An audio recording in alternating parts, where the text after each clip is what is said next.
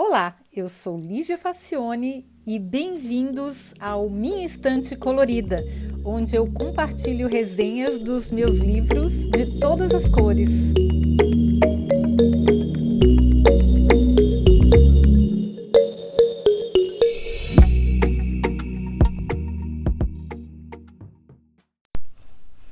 Olá, hoje a gente vai falar de um livro do meu escritor predileto, que é o Haruki Murakami. E esse foi o primeiro livro que eu li dele, faz até bastante tempo já que eu li, então não me lembro muito bem dos detalhes, mas da história principal eu nunca vou esquecer porque ela foi muito marcante. É, eu li esse livro num momento bem é, especial. A gente era final do ano de 2013. A gente foi tirar férias é, na Noruega, aqui perto de, da Alemanha, né? Que é mais fácil. E aí a gente pegou um barco postal. A Noruega é que nem a, o Chile, né? Ela é um pedaço de terra assim bem compridinho ah, na beira do, do oceano.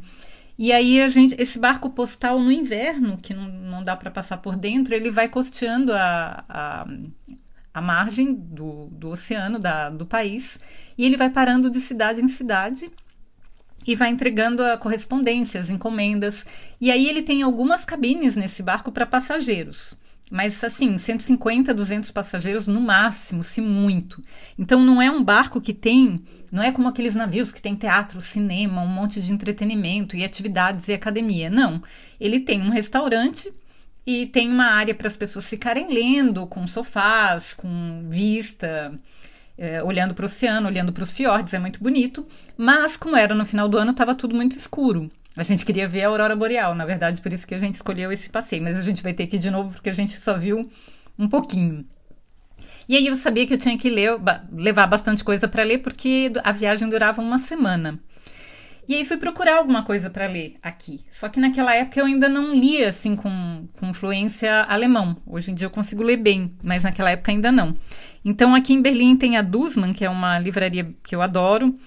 E ela tem cinco andares, eu acho, de livros. Ela é maravilhosa. Mas tem um prédio anexo com dois andares que é só livros em inglês, que é o que me, foi o que me salvou nos primeiros anos aqui. E aí eu fui lá procurar alguma coisa para levar para essa viagem.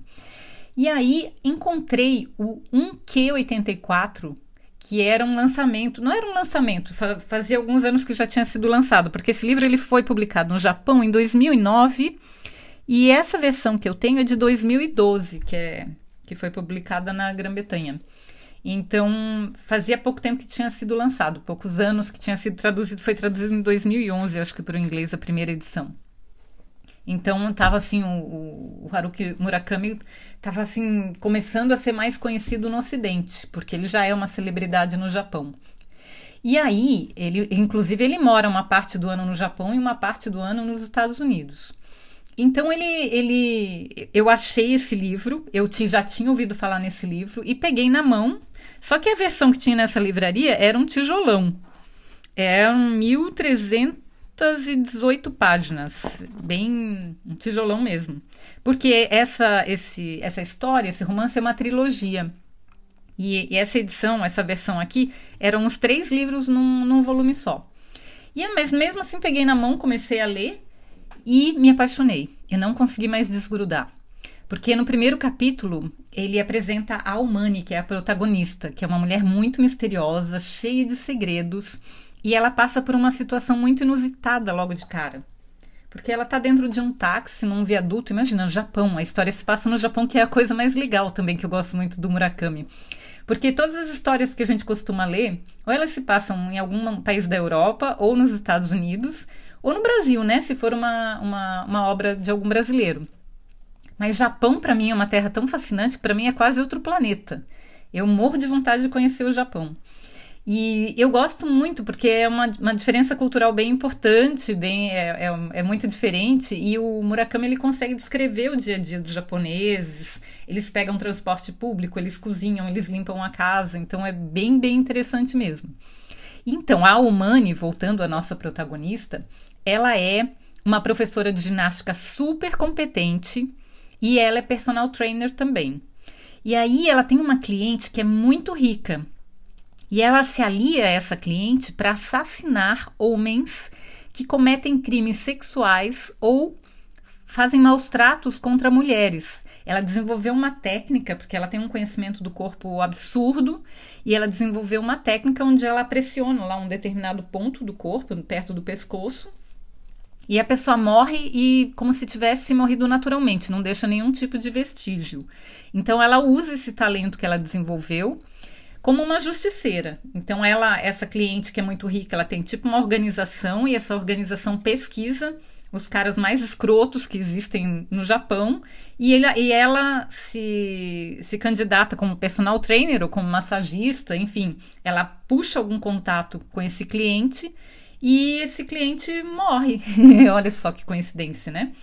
E inclusive o, o cliente que ela vai visitar, é, é quando ela, ela tem esse problema, ela tá num táxi e aí ela tá em cima de um viaduto no Japão, aquele, nossa, aqueles viadutos muito largos, cheios de carro. E o trânsito para e ela tem um horário.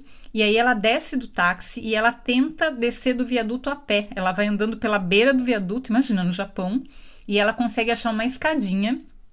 E ela desce pela escadinha para chegar até a rua.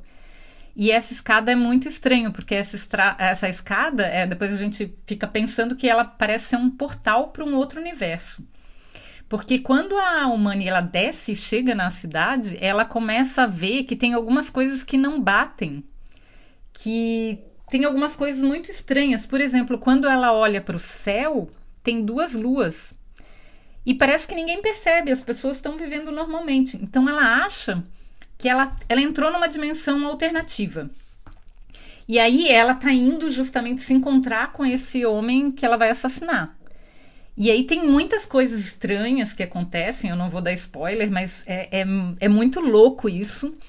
E justamente o nome do livro é Um Que 84, porque é uma alusão à obra do George Orwell, que se chama 1984, aquela que é bastante conhecida da maioria das pessoas que é aquela que deu origem ao termo Big Brother, que uh, às vezes as pessoas assistem esses reality shows e não sabem de onde é que vem o termo, é que desta obra de 1984, chamada 1984, é uma, é, ela emula um futuro, é uma distopia porque ela foi escrita 20 anos antes, eu acho que 1964, que deve ter sido, ou 1960 e alguma coisa que foi publicada.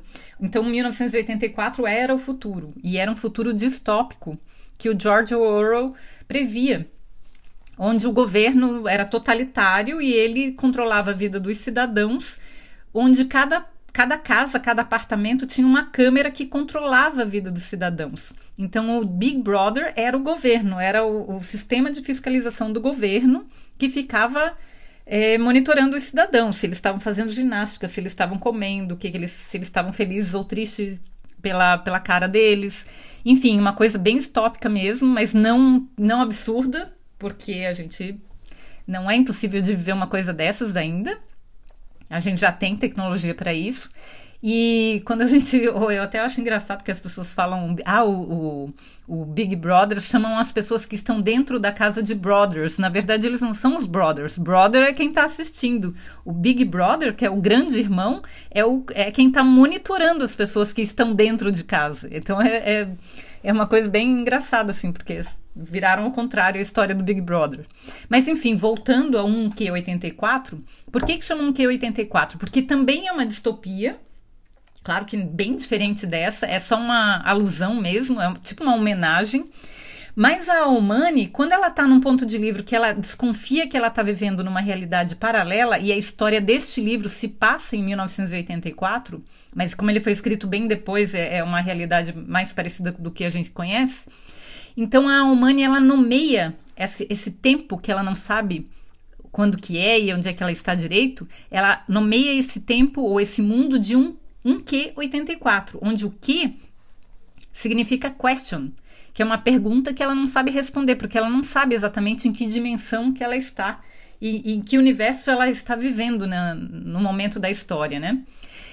É uma coisa muito surreal. O Murakami é muito, muito, muito criativo. E tem um outro personagem que no final acaba fazendo par romântico com a Umani, que é um escritor chamado Tengo. Ele é um professor de matemática, que parece ser um excelente professor, e ele escreve ficção nas horas vagas. E o Tengo, ele recebe a missão do editor dele de tornar inteligível uma história fantástica, mas muito mal escrita, contada por uma menina de 17 anos que viveu até os 10 numa comunidade fechada que pertencia a uma seita, que também acontecia um monte de coisas muito estranhas.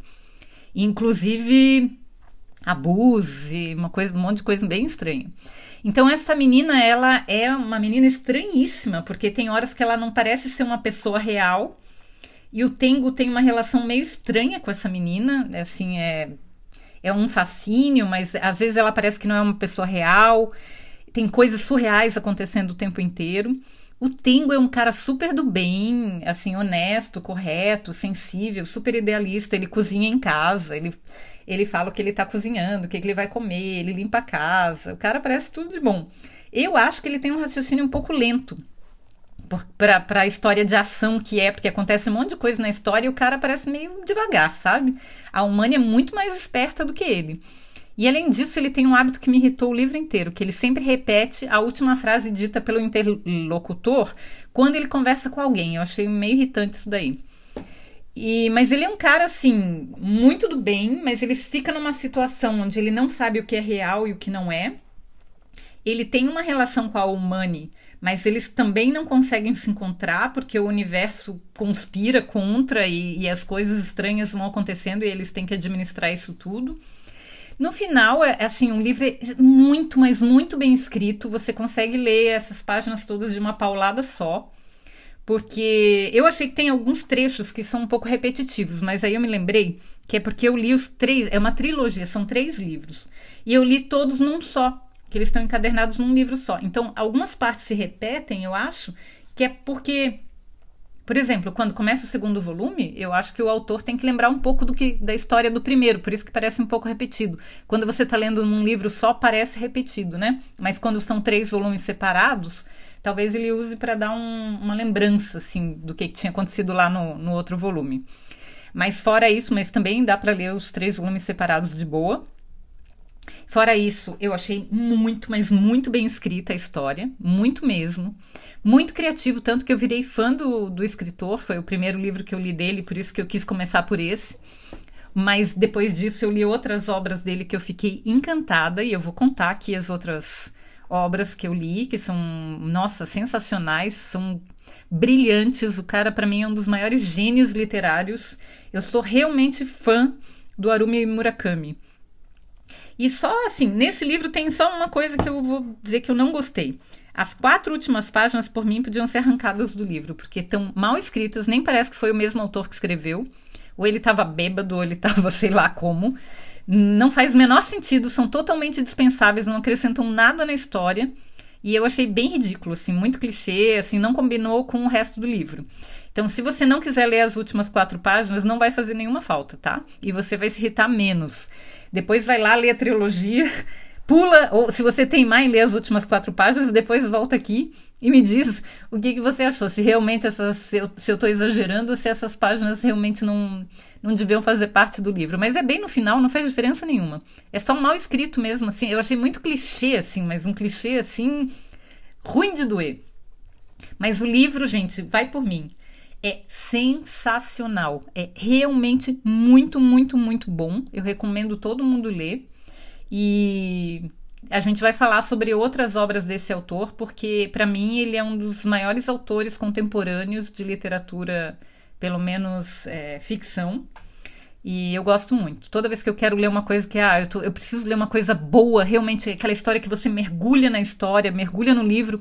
Essa semana que eu li esse livro, que eu li, passei para ler esse livro, eu passei no Japão. Eu estava lá no Japão porque a minha cabeça estava no Japão. Eu não, eu estava dentro de um barco, mas a minha cabeça estava no Japão porque você realmente consegue mergulhar na história e fazer parte da, da, da história. Ele consegue fazer isso com a gente. Então, recomendo demais se você está querendo ler alguma coisa muito boa.